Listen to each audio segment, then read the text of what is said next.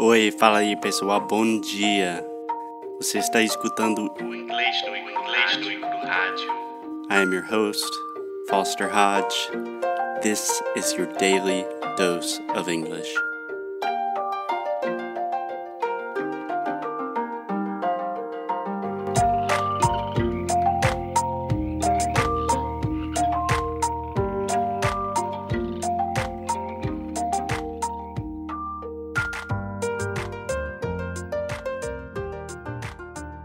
Alexia, do you want to start? Hi, Foster. Hey, Welcome Alexia, what's up? to English no Cru podcast. And Um, yeah, I'm not trying to be too uh, picky, but technically we call it English no Cru Rádio, okay, I'm so sorry. but it is a podcast. Of course, it is. It is a podcast. So welcome to another episode of English no Cru Rádio. Hey. and today we are gonna talk about another kind of phrasal verbs. yeah, another episode on phrasal verbs. Vocês vão sofrer pra caramba. But it's really important. All the phrasal verbs that we are talking about, we use a lot daily Yeah. basis. Literally, I cannot exaggerate how much we use phrasal verbs in English. so, what I recommend is do not let them make you crazy. Just become more familiar with them and start using them in your everyday speech. And then they are not a scary thing. Like, uh, I don't want to study phrasal verbs because so scary. And sometimes you are already using it and you don't know that it's a phrasal verb. So, Yeah, and that's how you should. You don't want to know if it's a phrasal verb. That's not the goal. The goal is that you just have an in- intuition that you're speaking correctly, right? yeah. Okay, so phrasal verb of the day are phrasal verbs related to which verb, Alexia? To look. To look. Okay. So before we start, a quick pronunciation tip because you know how much we love pronunciation. Um, if you want to sign up for Sound School, you can in March. okay, so look is the other U sound, which is the uh, uh sound. A lot of my students want to say ooh, ooh. Yeah. The Like- difference is to look and to look. Exactly. So if you think about the word uh, push, To push and to push. No. No, totally wrong. totally wrong. Alexia, my number one student, even makes mistakes sometimes. To push yeah. Push. and to push. no, these are the same the same sound. No, it's not. To push and to put. No, I was doing to push in the wrong way and to push. Oh, no, you're showing the correct difference. Wait, yes. Okay, okay. Okay, cool. I understand now. Even the best teacher sometimes doesn't get his own student. I am patient, I promise. Okay, so the other U is just the the sound of uh uh. Most Brazilians, when they have mistakes with this, they confuse it with the oo sound, like uh, the same sound in Portuguese, like azul, atum, etc. Right? But it's uh uh. It comes more from the back of your throat. Cool. Okay. So phrasal verbs with to look, the first one that I think of, I always think of when I have a new lesson with a student and they say something like, uh, I await your response very excited. And I know they're saying, like, eu aguardo sua resposta, alguma coisa assim. But I always say, I'm looking forward to our class, or I look forward to our class. So, do you understand what to look forward to something means? yes. Yes. Okay, explain it to me. Um, imagine that you are gonna visit New York City, and then you really, really wanna go to Central Park, and you are waiting for this experience, but you are looking forward to go to the Central Park. Perfect. Yeah. Perfect. You're excited about something. Yeah. Can you think of a good synonym to look forward to something? Unfortunately, I can't. Um, so we have a word in English and in Portuguese to anticipate. Yeah. Like if you are anticipating something, you're excited about something in the future, right? So, Alexia, can you give me an example of something that you're looking forward to now? Yeah, I'm looking forward to go to a tango show, Cool. I'm looking forward to our trip to Montevideo. Uruguay. Yeah.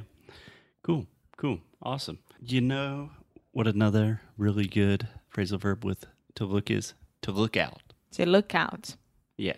So if you think about look out can be a phrase just on its own. You can say look out. Yeah. Do you know what I'm saying when I say look out? Yeah, like cuidado. Yeah. Like uh, look out. The car is about to kill you. Yeah. Yeah. Yeah.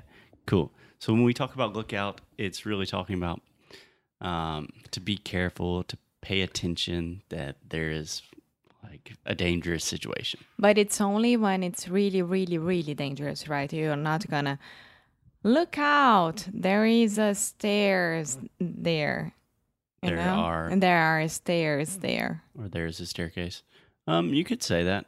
I could say like, you know, if we're just walking on the street, like, hey, look out!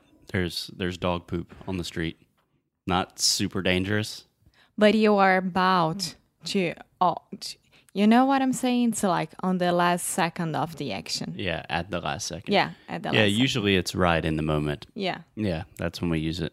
You can also say look out um, when we're talking about people. So, like, Look l- out at someone because he's not your friend. no, no, Okay. good try.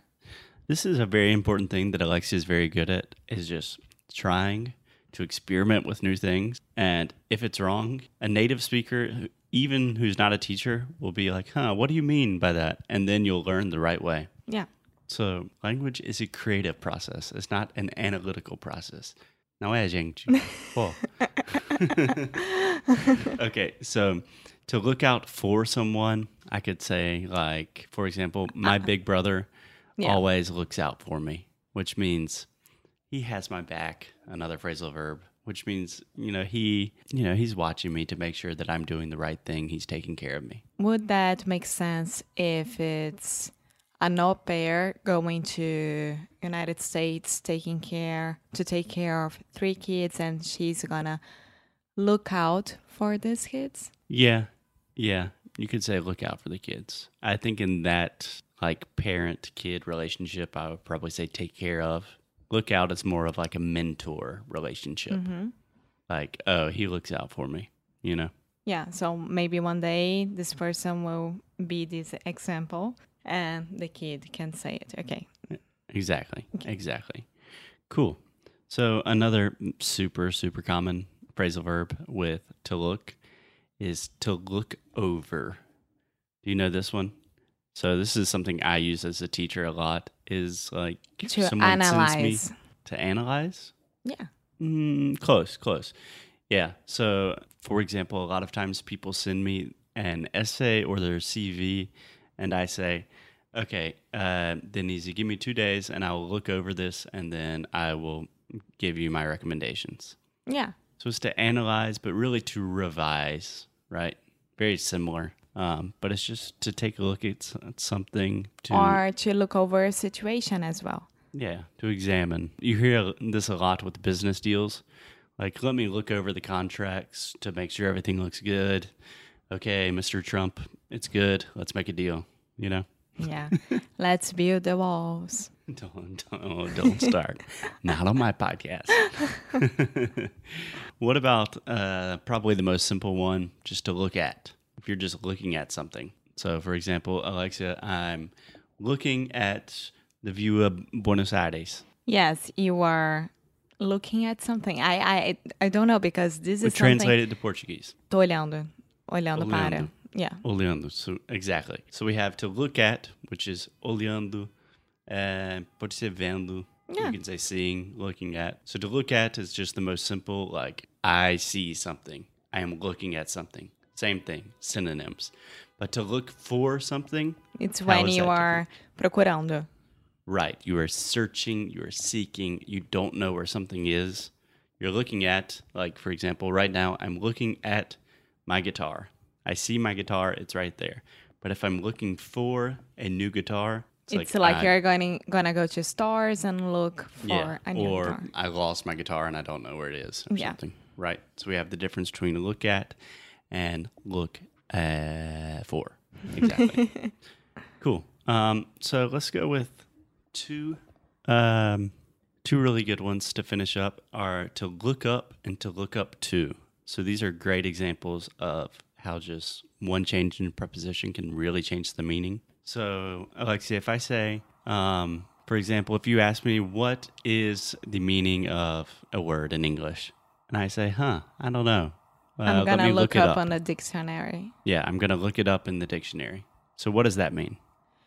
Eu vou procurar o significado. Caraca, é barulhento pra cas- Caramba. Caramba. Uh, so It's, to uh, look the- up, like you have to find the meaning. E você vai procurar. yeah, to look up is you're trying to find something, right? Yeah. Normally information. So Um, a lot of people will mix look for and look up. yeah, so you're looking for something, which is like an object or something. Look up generally has to do with information. Perfect. Almost always, when you say look up, you're going to be talking about, vocabulary or research or something like that on the internet. Cool. But if we say look up to, if you look up to someone, have you heard that before? Yes, I had. Okay. So, for example, if I say, I really look up to my dad, what do you understand with that? Is like is that you respect him a lot and Yeah. you have him as an example for your life. Yeah. I respect him. I admire him. He's my idol, right? Yeah. So, can you tell me someone other than your dad, because I know you're going to say that, who is someone you look up to? My mom. So, for example, I could also say, you know, I really look up to, it doesn't have to be a certain person. Like Mary Streep. Alexi's just looking for a reason to say Meryl Streep in the episode. Tom Hanks. Tom. Tom. Fechar a boca com M. Tom. Alexis só tem um errinho de pronúncia, que é fechar a boca no final das palavras com um M. Eu fiquei bem melhor nisso, mas em algumas, por exemplo, something ainda é uma, eu não sei, ainda é- Você É um sabe desafio. exatamente como fazer, mas... Sim, mas eu não consigo. Igual você com borboleta. Nem vem, porque você também tem palavras em português, tá? Okay, we are not finishing this podcast with a relationship fight. Okay, so you can say, I look up to a person. That's the most common thing. Like, I look up to my dad, I look up to Barack Obama, whatever. Or you could I look up like, at Melania Trump. Yeah, to, yeah, to each his own. No political affiliations here. Um, but you could also say to like a group of people, like I look up to people that you know really follow their passions. Yeah, Right. ok. Cool. Um, so to look up is just searching, researching for information. To look up to is talking about someone you respect. Any more questions? Do you want to do a quick revision, really quick? Let's go. So if what's the difference between looking at and looking for? Alexia, bye. Look at is when you are, uh, oh my God, it's when you are seeing something in front of you. Uh-huh. And to look for is when you are procurando, when you are searching Perfect. for a new thing Perfect. or something that you've lost. Perfect.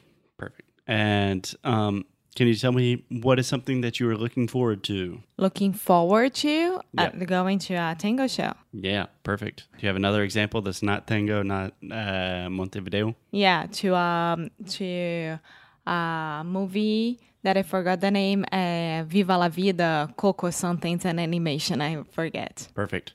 Okay. I forgot. Sorry. And oh my God, I'm under pressure. Come on. this is a lightning round, super fast. And if you look over something like, hey, let me look over your thesis or your CV. It's when you are um, not analyzing, but I like this word. It's when you are reviewing. Perfect. Reviewing, revising, and finally, to look up and to look up to. To look up is when you are looking up to a word that you don't know the meaning on the dictionary while you're laughing? No, I just I hear in your voice that you're suffering. I hate and I'm that so scared much. that you are going to be angry with me. yes. And to look it up is when you have someone as an example for your life. To look up to someone. Yes, I'm really under pressure. Didn't expect that. Under pressure. Dun, dun, dun. I think that's a great way to end the episode. if you guys have any questions about phrasal verbs, recommendations for other episodes, send us a message at inglesnuecru.com. And please deixa uma review para a gente. Ah, se você tem iPhone, por favor, deixe um comentário, um, um review, porque é o único jeito que mais pessoas vão é, descobrir, Descobrir a gente. a gente. A gente entende que você queira nós só para você, mas deixa os outros descobrirem. Deixa, por favor. É, mas também eu sei que é chato fazer isso no iTunes, mas eu sempre faço com os milhares de podcasts que eu escuto, porque eu sei que é o jeito que funciona. Então, por favor, gente, leave us a review. Should we stop? We should Yes. probably stop. Okay. Bye. Bye, guys. We'll see you soon.